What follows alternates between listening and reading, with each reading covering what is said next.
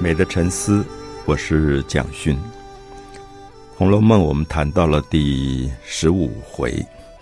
十五回我们看到是秦可卿因为去世，所以贾府替他办了非常奢华的一个丧礼。所以从十四回开始，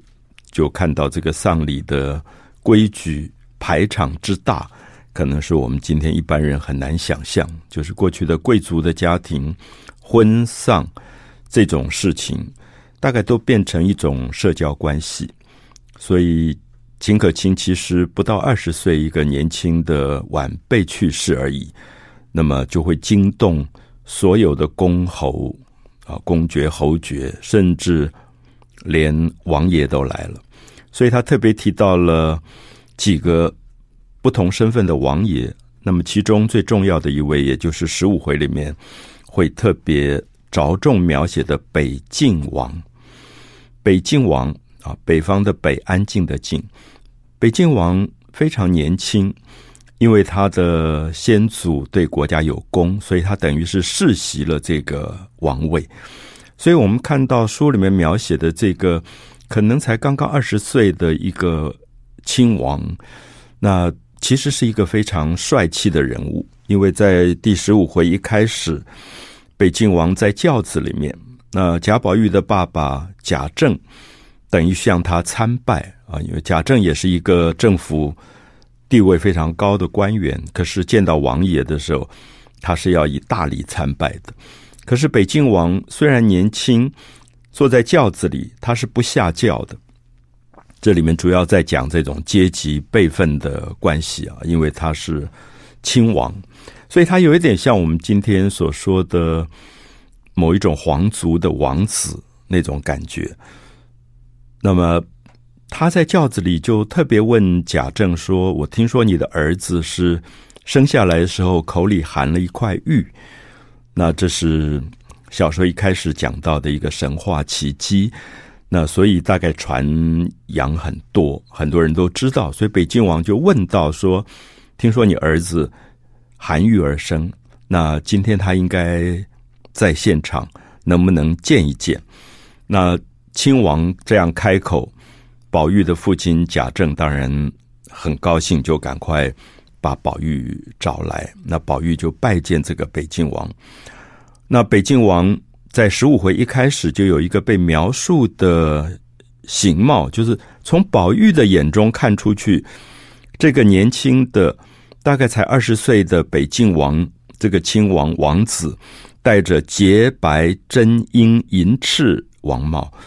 我觉得在这里他特别强调北静王一身都是素白，那当然可能是因为秦可卿出殡，这是丧事丧事。可是同时，好像也在呈现北静王的一种高雅跟洁净，就是头上戴的冠是白色的，那银翅银也是银白色的，那身上穿着江崖海水五爪坐龙白蟒袍，白色的蟒袍啊，我们知道皇帝穿龙袍，那亲王大概都穿蟒袍，那面如美玉，目似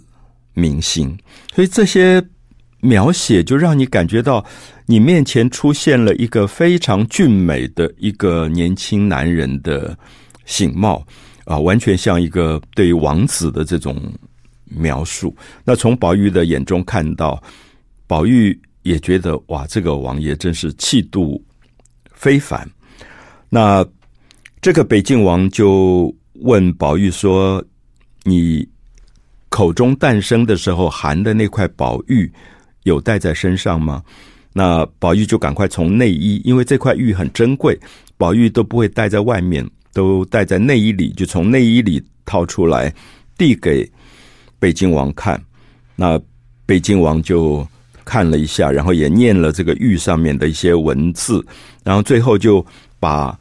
玉上面所有的这些中国结的彩带整理好，亲自与宝玉戴上。啊，我们特别注意亲自与宝玉戴上，因为他是王爷的身份，所以这个动作表示他对于这个小孩非常非常的疼爱。然后也问宝玉说几岁啊？最近在读什么书啊？当然也看得出来，北京王对宝玉非常的欣赏，喜欢这个十几岁的青少年，所以他就跟贾政说：“这个孩子资质很好，可是一定要好好教育。”他说：“我在王爷府有很多的呃有名的这些文人学者跟我在一起教我读书，所以有空的话就可以请宝玉到我的王爷府来跟我一起读书。”那这当然是。等于降尊徐贵啊！对于一个宝玉这样的一个十几岁的青少年，以王爷的身份，北静王竟然如此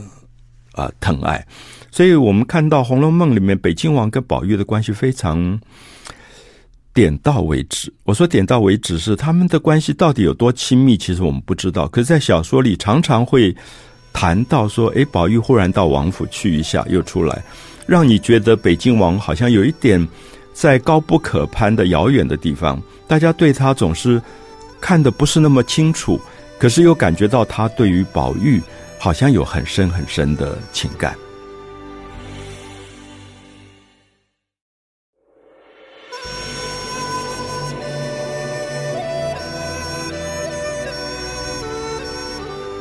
美的沉思，我是蒋勋。《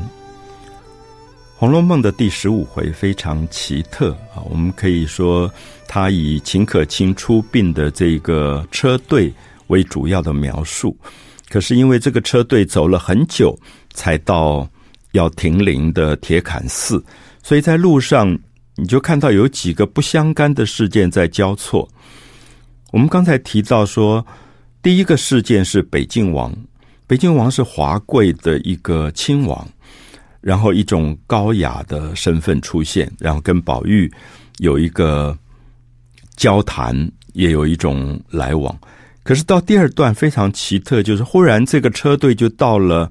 乡下，因为已经出了城市了，离开城市就到了乡下。那到了乡下，就经过一个农庄。我们知道，因为这种出殡的队伍时间很长，在路上，所以这些贵妇人、所有的这些贵族，他们需要休息，喝点茶或者吃点点心，而且像王熙凤还在这个地方换衣服、化妆、洗脸啊。因为他们，我特别提到说，这种丧礼走出来的时候，其实是一种排场，有点像表演，因为整个农村的人都跑来看，因为农村的人从来没看过这么多的。贵妇人哇，那个衣服啊、头饰都不得了，所以好像也有一点像表演。所以王熙凤就在这个农庄特别整理出几个干净的房间，让她呃盥洗、梳洗、重新化妆、换衣服。然后她也问宝玉跟秦钟说：“哎，你们要不要换换衣服？”那宝玉大概觉得农庄很好玩，就不换衣服。可这里我们就看到一个有趣的对比，就是。宝玉这种贵族的少爷是从来没有到农村去过的，所以到农村以后，他看到农人、农民用的种田的这些东西，呃，犁呀什么，他都没有看过，他就很好奇，好像比他在王府里玩的所有的昂贵玩具都好玩。所以我觉得《红楼梦》的作者其实在对比不同的生活，好像穷人在羡慕有钱人。可有钱人又很羡慕这些穷困生活里他没有经历到的一些物件，好像他在讲一种公平。这公平是说，也许人生并没有绝对的完美。所以宝玉就看到了一个纺纱的纺纱车。我们知道，农村里面一定是男耕女织，男人种田，女孩子就织布。可是宝玉从来没有看过纺纱车，那他身上都穿的绫罗绸缎，可他根本不知道这些东西是怎么织出来的。所以他看到一个纺车，他觉得很好奇，觉得像个玩具，他不知道那个干嘛，他就在那边乱摇。忽然就冲出了一个十几岁的女孩，说：“你别乱动我的东西。”这个女孩子没有名字，在小说里就叫二丫头。那旁边的人当然立刻阻止说：“二丫头，你不要胡闹，因为这种小少爷旁边都是随扈。”就觉得这个贵族有点被一个农家的身份很低贱的女孩子所干扰了，可是宝玉反而就阻止大家不要去吓这个二丫头。可是我觉得在这里，《红楼梦》的作者一直在对比，就是人有阶级，人有不同的贵贱、贫或富，可是对于上天来讲其实是公平的，就是宝玉这么富贵荣华，可他到了农村以后，他像一个呆子，他什么都不知道，农民的用具、农民的纺纱车，他都不认识。那这个二丫头是我读《红楼梦》里很感动的一个角色，虽然她连名字都没有，虽然她出场的机会可能只有几行。可她非常大方，说你们哪里会用这个东西？她就把宝玉、秦钟赶走，赶开，说：“我来弄给你们看。”因为他正在纺纱，忽然宝玉他们来了，他就不能工作。然后他看到宝玉他们在玩他的纺纱车，他觉得他辛苦了半天，要快要织出来的布好像要被弄坏，所以他才冲出来，很冲动的冲出来说：“你们别乱搞。”然后说：“你们要看，我来纺给你看。”他就开始开始摇起纺纱车，就织布给宝玉跟秦钟看。在这个时候，我们就看到宝玉有一种感动，就他看到一个人的尊严。虽然她是农村的女孩子，虽然好像身份非常的低卑，可是她有一种自己生命存在的尊严。可这个时候，我们就看到秦钟有一点轻薄。那秦钟就跟宝玉说：“哎，此卿大有意趣。”意思说：“哎，这个女孩，这个妞，就其实口气有点轻薄。这个妞好有味道，好像就要开始沾惹别人。”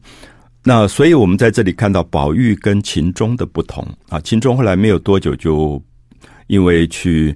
呃在庙里面搞一个小尼姑，被他爸爸吃到，打得快半死，后来就生病就死掉了。所以我们也看到说。好像作者也在呈现人的福分的不同，因为宝玉比较的沉稳端庄，宝玉对生命有一种基本的尊重，那就对比出秦钟的确是一个还不懂事的轻薄的少年。那这个时候，我们就看到宝玉对那个二丫头的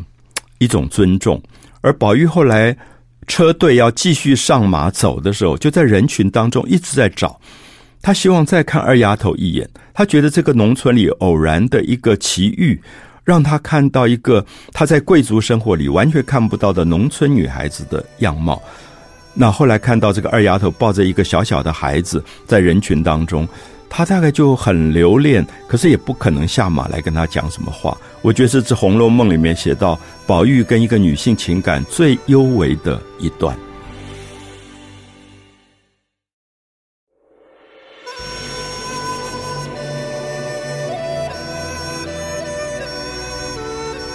美的沉思，我是蒋勋。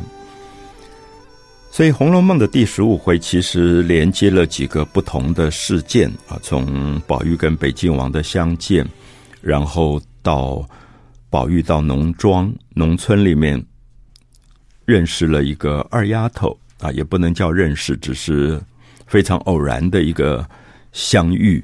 那接下来他们就到了一个庙，叫铁槛寺。啊，我们注意，铁是钢铁的铁，槛是门槛的槛。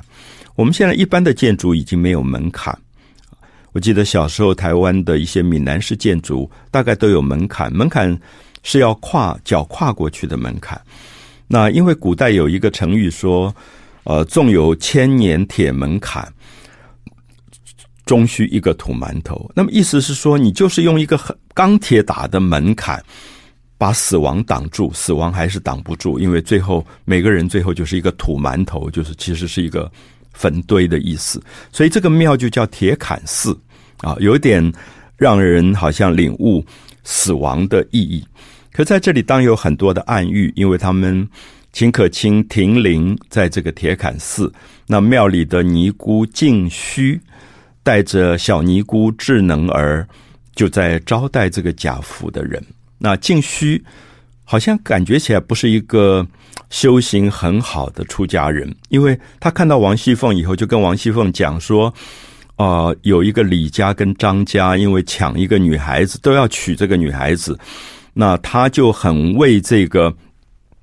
呃张家的去说情，说现在已经打开始打官司了，说哪一家能够娶到这个女孩子。”他就拜托王熙凤说：“你的丈夫在做官，那很有地位，很有权势，法院都怕你丈夫。那你可不可以帮我说说情，然后让这个李家的退婚，让这个女孩子可以嫁给张家？”那王熙凤竟然在庙里面，其实在主持秦可卿的丧礼的同时，她就说：“好啊，你拿三千两银子，这三千两银子也不是我要啊，我只是给那些跑腿的人做一些小费而已。”可是我们当然知道，三千两银子不是一个小数字，等于是王熙凤做了第一次的司法黄牛，就是用丈夫的官名去关说了一个案件，那结果害得这个女孩子就跳河自杀，这个呃男孩子也死掉了。那么，所以我们就看到王熙凤开始在玩弄权术，就是利用她自己丈夫做官的这个部分，在收取贿赂。然后去关说很多人命的这种案件，那么《红楼梦》里面就开始描述到，好像这个铁杆寺的庙宇也都不清净。那最有趣是到结尾的时候，因为秦钟，我们注意到这次是秦可卿的丧礼，秦可卿是秦钟的姐姐，等于他亲姐姐的丧礼。结果在庙里，他就大概青少年欲望难耐，他就开始要去勾搭这个小尼姑智能儿。而且有一点不像样子，就在庙里面就抱着那个智能儿，吹熄了灯，就要抱到床上去了。那么在黑蒙蒙当中，忽然有一个人影冲进来，把智能儿吓死了。因为当然，这等于是一个小尼姑不守清规，而秦钟犯这样的重大的罪，在庙里面奸淫一个尼姑，当然也是大罪。那所以有人冲进来，他们都吓得半死。所以我们看小说看到这里都。心惊肉跳，结果那个人是宝玉。其实宝玉有一种慈悲，宝玉大概觉得知道秦钟在勾搭智能儿，那也知道劝说无用。大概在他抱着智能儿上床的时候，他赶快到那个现场。其实他要下住下秦钟，然后也让这个事情不要再延续下去，因为万一被庙里的人知道就不得了。那结果秦钟跟智能儿吓死了。那宝玉。当然，就跟秦钟说：“你怎么可以在庙里面做这样的事？”那所以这个是十五回的一个呃结尾的这个部分。我们也看到秦钟的无法无天。我们前面讲过，秦钟是一个很怯弱的一个男孩子啊，十三岁左右。那因为宝玉疼他，让他跟他一起读书。那么因为有宝玉撑腰，秦钟就越来越胆大妄为。就是他所做的事情，包括对于农庄的二丫头的那种轻薄的反应，包括在庙里面去奸淫一个小尼姑，都使他在十六回种下了一个因，就是这个智能儿后来就从庙里私自逃出，跑去找秦钟了。那当然被秦钟的爸爸发现，秦钟的爸爸秦邦业气得个半死，觉得简直是家丑，就把秦钟打得个半死，他爸爸自己也气死掉了。